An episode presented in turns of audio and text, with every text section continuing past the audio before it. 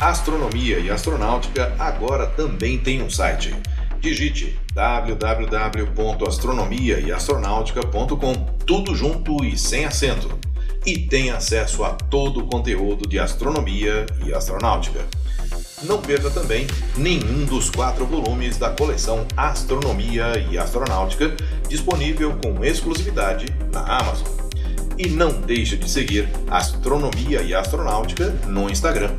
Os links estão na descrição desse episódio.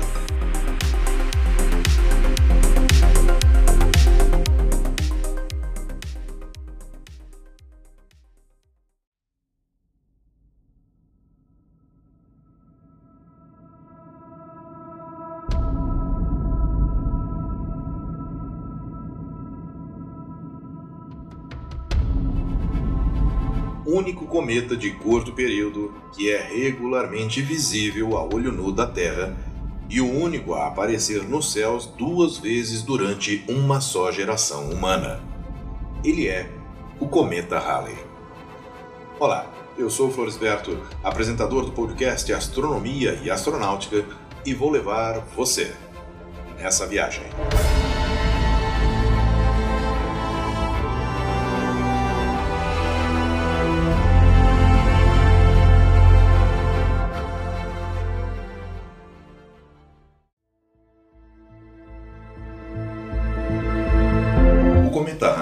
Pode ter sido registrado em 467 a.C., mas não há certeza disso. Um cometa foi registrado entre 468 e 466 a.C., e a data, o local, duração e a chuva de meteoros associada indicam que se tratava do cometa Halley. O primeiro registro confirmado do cometa Halley foi feito em 239 a.C. na crônica chinesa Registros do historiador Shiji. O texto relata que uma estrela vassoura foi vista pela primeira vez no leste e depois foi vista no norte. Acrescenta que o cometa foi visto entre 24 de maio e 23 de junho a oeste. Nessa época, cometas eram vistos como sinais de mau agouro, e de fato, no período de aparição do cometa, a rainha viúva Xia morreu. Segundo cálculos feitos posteriormente, em 1910, o cometa provavelmente atingiu o periélio nessa passagem em 15 de maio. Sua próxima aparição deveria acontecer em 163 a.C., Porém, durante os séculos 19 e 20, vários astrônomos pesquisaram registros em todo o mundo, mas não conseguiram encontrar nada relacionado à passagem do cometa Halley. Os registros chineses são os mais completos e, embora contenham inúmeras observações de cometas vistos antes de 163 a.C., não há registros e uma data provável do aparecimento do cometa. Uma explicação para isso seria o fato de que os astrônomos da época se recusaram a registrar deliberadamente eclipses e cometas para o bom reinado do imperador Wen. No entanto, em 1984, F. R. Stephenson, K. K. Yao e Hermann Hunger encontraram inesperadamente referências a um cometa em algumas tabuinhas babilônicas localizadas no Museu Britânico. Em uma das placas, encontraram a seguinte declaração: O cometa, anteriormente, havia aparecido no leste no caminho de Anu, na área das Pleiades e Touro, a oeste, e passou a caminho de Ea. Em outra placa constava que estava em Ea, na região de Sagitário, um côvado na frente de Júpiter e três côvados de altura na direção norte. Côvado era uma unidade de medida da época. A aparição de 87 a.C. foi registrada em tábuas babilônicas que dizem que o cometa podia ser visto dia após dia por cerca de um mês entre 14 de julho e 11 de agosto. O rei da Armênia teria visto o cometa passando perto do Sol em 6 de agosto daquele ano. Para os armênios, significaria uma nova era para o Rei dos Reis. Acredita-se que essa aparição esteja representada em moedas do reinado do rei Tigranes o Grande da Armênia, onde é possível ver uma estrela com uma cauda em curva que representa o cometa. Um texto chinês, o Hanshu, disse que uma estrela cintilante foi vista no bairro oriental durante o outono, em algum momento entre os dias 10 de agosto e 8 de setembro. A próxima aparição do cometa Halley aconteceu em 12 a.C. e novamente foi registrada pelos chineses no livro de Han. Nesse ano, o cometa passou a apenas 0,16 unidades astronômicas da Terra e, tendo em vista que passou poucos anos antes do nascimento de Jesus, alguns teólogos e astrônomos argumentam que o Halley poderia explicar a história bíblica da estrela de Belém. A próxima aparição do cometa se deu em 66 depois de Cristo e mais uma vez foi registrada pelos chineses no Han Shu, no qual se descreve o caminho do cometa através das constelações chinesas. Ele foi visto na manhã de 31 de janeiro desse ano. Ele havia passado pelo periélio apenas alguns dias antes.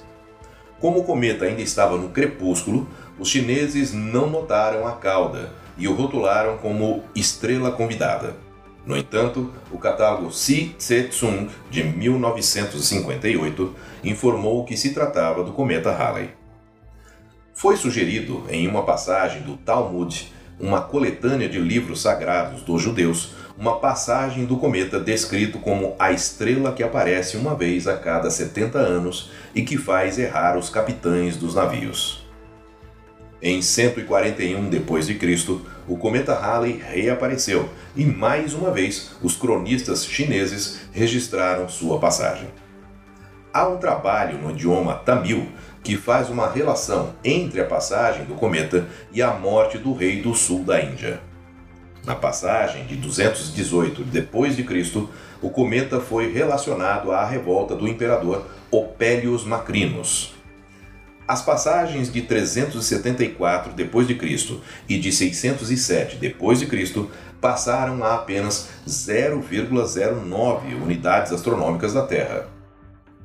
Em 684, a passagem do Halley foi registrada na Europa em uma das fontes utilizadas para compilar as crônicas de Nuremberg.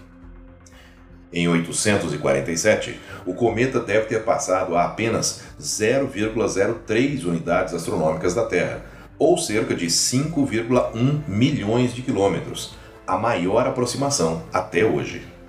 Nessa aparição, sua cauda pode ter se alongado em um ângulo de 60 graus no céu. A passagem de 912 foi registrada nos anais de Ulster como um ano escuro e chuvoso, quando um cometa surgiu.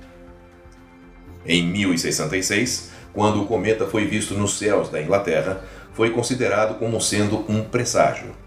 Mais tarde, naquele mesmo ano, o rei Haroldo II morreu na Batalha de Hastings.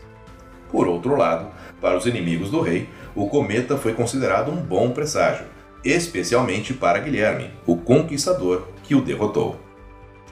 A passagem de 1145 foi registrada pelo monge Edwine Psalter, da Cantuária. Alguns pesquisadores atribuem a passagem de 1222 à inspiração que Gengis Khan precisava para iniciar suas conquistas na Europa. A passagem de 1301 pode ter sido avistada por Giotto, que a representou como a estrela de Belém em uma capela italiana. Quando Halley apareceu em 1456, o Império Otomano invadiu o reino da Hungria, culminando com o cerco de Belgrado em julho do mesmo ano. Os periódicos retornos do Halley foram objetos de investigação científica a partir do século XVI. As três passagens, de 1531 a 1682, foram registradas por Edmond Halley. Ele foi o primeiro astrônomo a teorizar que os cometas seriam objetos periódicos e previu que no ano de 1758 um cometa cruzaria o sistema solar. Devido a essa previsão, em sua homenagem, o cometa passou a ser chamado Cometa Halley. Correntes de vapor foram observadas durante a passagem de 1835, registrada por outro astrônomo, Friedrich William Bessel, que sugeriu que os jatos de material em evaporação poderiam alterar a órbita do cometa. Em 1910, o cometa se tornou um objeto visível a olho nu por volta de 10 de abril e chegou ao periélio em 20 de abril. Ele foi notável por várias razões. Foi a primeira aproximação na qual existem fotografias e a primeira onde dados de espectroscopia foram obtidos. Além disso, o cometa chegou a uma distância relativamente próxima, de 0,15 unidades astronômicas proporcionando uma visão espetacular. De fato, em 19 de maio, a Terra passou pela cauda do cometa. Uma das substâncias descobertas na cauda pela análise espectroscópica foi o gás tóxico cianogênio, que levou o astrônomo Camille Flammarion a afirmar que, quando a Terra passasse pela cauda, o gás impregnaria a atmosfera e possivelmente acabaria com toda a vida do planeta.